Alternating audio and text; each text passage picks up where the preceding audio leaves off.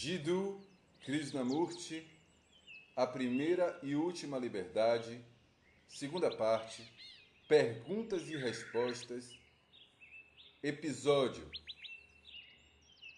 41, sobre a mente consciente e a mente inconsciente. Pergunta: A mente consciente é ignorante e tem medo da mente inconsciente. Você se dirige principalmente à mente consciente, mas isso é suficiente? Seu método fará com que haja a libertação do inconsciente? Por favor, explique mais detalhadamente como podemos abordar a mente inconsciente em sua totalidade. Krishnamurti Estamos conscientes de que existe a mente consciente e a mente inconsciente, mas a maioria de nós funciona apenas ao nível consciente, na camada superficial da mente, e praticamente toda a nossa vida se limita a isso. Vivemos na chamada mente consciente e nunca prestamos atenção à mente mais profunda, à mente inconsciente de onde ocasionalmente nos chega um sinal, uma dica. Esse aviso é desconsiderado, deturpado ou traduzido de acordo com os nossos próprios anseios conscientes e específicos daquele momento. Agora, uma pessoa levanta a questão: você se dirige especialmente à mente consciente e isso é suficiente? Vejamos, o que queremos dizer com mente consciente? A mente consciente é diferente da mente inconsciente? Nós dividimos o consciente do inconsciente. Isso é procedente? Isso é verdadeiro? Existe tal divisão entre o consciente e o inconsciente? Existe alguma barreira definida, uma linha onde o consciente termina e o inconsciente começa? Percebemos que a camada superior, a mente consciente, é ativa, mas este é o único instrumento ativo durante o dia? Se eu estiver me dirigindo apenas à camada superficial da mente, então certamente o que estou dizendo seria sem valor não faria sentido. No entanto, a maioria de nós se apega ao que a mente consciente aceitou, porque a mente consciente considera conveniente ajustar-se a determinados fatos óbvios. Mas a mente inconsciente pode se revoltar e frequentemente o faz, causando assim um conflito entre o chamado consciente e o inconsciente. Portanto, nosso problema é esse, não é? Na verdade, há apenas um estado, não dois, como o consciente e o inconsciente. Existe apenas um estado de ser, que é a consciência, embora possamos dividi-la como consciente e inconsciente. Mas essa, essa consciência, porém, é sempre do passado, nunca do presente. Você só está consciente das coisas que já se passaram. Você toma consciência do que eu estou tentando transmitir no instante seguinte à minha fala. Não é assim? Você compreende pouco depois, nunca percebe ou está cônscio do agora. Observe seu próprio coração e sua mente e verá que a consciência está funcionando entre o passado e o futuro. E que o presente é simplesmente uma passagem do passado para o futuro. A consciência, portanto, é um movimento do passado em direção ao futuro.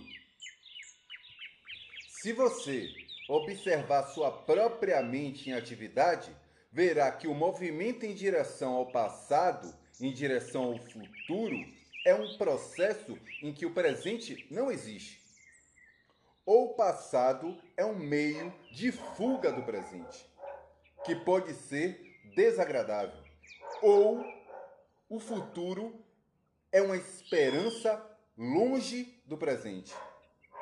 Então, a mente ou fica ocupada com o passado ou com o futuro e se desliga do presente.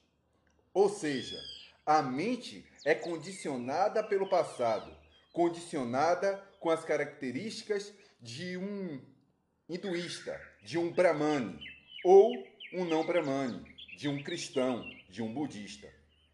E como essa mente condicionada projeta-se no futuro, ela nunca é capaz de olhar diretamente e imparcialmente um fato qualquer. Ou condena e rejeita, ou o aceita e se identifica com ele. Talmente, obviamente, é incapaz de ver o fato como um fato. Isto é, o nosso estado de consciência, que é condicionado pelo passado, e o nosso pensamento é a reação condicionada ao desafio de um fato. Quanto mais reagimos de acordo com o condicionamento no, da nossa crença do passado, maior o fortalecimento desse passado. Esse reforçamento do passado significa, obviamente, uma continuidade deste, a que ele chama de futuro. Esse, então, é o estado da nossa mente, da nossa consciência, um pêndulo que oscila para trás e para frente, entre o passado e o futuro. Essa é a nossa consciência, que se constitui não apenas das camadas superficiais da mente, mas também das camadas mais profundas. Essa consciência, evidentemente, não pode funcionar em outro nível, porque só conhece esses dois movimentos, de ir para trás e para frente. Se observarmos com muita atenção, veremos que esse movimento não é constante, mas que existe um intervalo entre dois pensamentos. Ainda que seja por uma fração infinitesimal de segundo, existe um intervalo significativo nessa oscilação do pêndulo para frente e para trás. Percebemos o fato de que o nosso pensar está condicionado pelo passado que se projeta no futuro. No momento em que se admite o passado, estamos também admitindo o futuro, porque, de fato, não existe dois estados, como passado e futuro e o futuro. Mas apenas um estado, que engloba tanto o consciente quanto o inconsciente, tanto o passado coletivo como o passado individual. O passado coletivo e o individual, em reação ao presente, produzem determinadas respostas que criam a consciência individual. A consciência, portanto, é produto do passado que constitui toda a base da nossa existência. No momento em que você tem o passado, inevitavelmente você tem o futuro. Uma vez que o futuro é apenas uma continuidade do passado, modificado, mas que continua sendo passado. Nosso problema, portanto, é de como realizar uma transformação nesse processo do passado sem criar outro condicionamento, outro passado.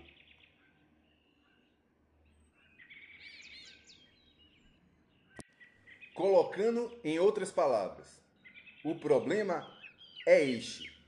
A maioria de nós rejeita determinada forma de condicionamento e procura uma outra forma, um condicionamento mais completo, mais expressivo ou mais agradável. Desistimos de uma religião e assumimos outra. Rejeitamos um sistema de crença para aceitar outro. Essa substituição, evidentemente, significa não compreender a vida, considerando a vida como uma circunstância de relações.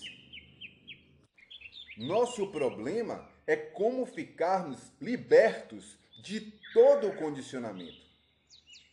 Ou você diz que isso é impossível, que nenhuma mente humana pode estar livre do condicionamento, ou então começa a testar, a descobrir, a investigar isso. Se você afirma que é impossível, é evidente que está fugindo da raia, negando-se a examinar isso a fundo. Mesmo que sua afirmação possa estar baseada numa experiência ampla ou restrita, ou na mera aceitação de uma crença, ela própria é o impedimento, a negação da investigação, da busca, da pesquisa, da descoberta. Para descobrir se é possível parar a mente, estar completamente livre de qualquer condicionamento, você deve ser livre para questionar e descobrir. Afirmo que é absolutamente possível a mente ser livre de todo condicionamento. Mas isso não significa que devam aceitar minha autoridade. Se aceitarem isso por, uma, por um critério de autoridade, vocês nunca descobrirão. Será apenas mais uma substituição. E isso não terá significado algum. Quando digo que é possível, digo isso porque, para mim, é um fato que posso demonstrá-lo verbalmente. Mas para descobrir a verdade a esse respeito, você mesmo terá que fazer a experiência e ir atrás disso rapidamente.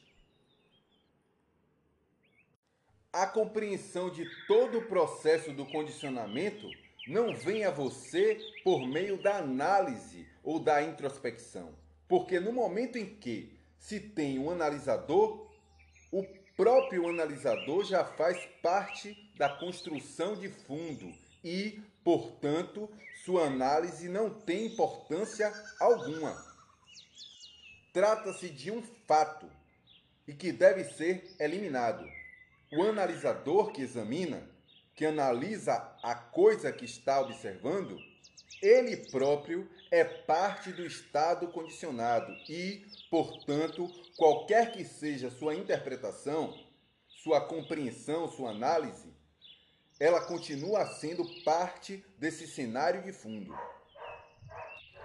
Assim, observa-se que não há como fugir dessa estrutura de fundo.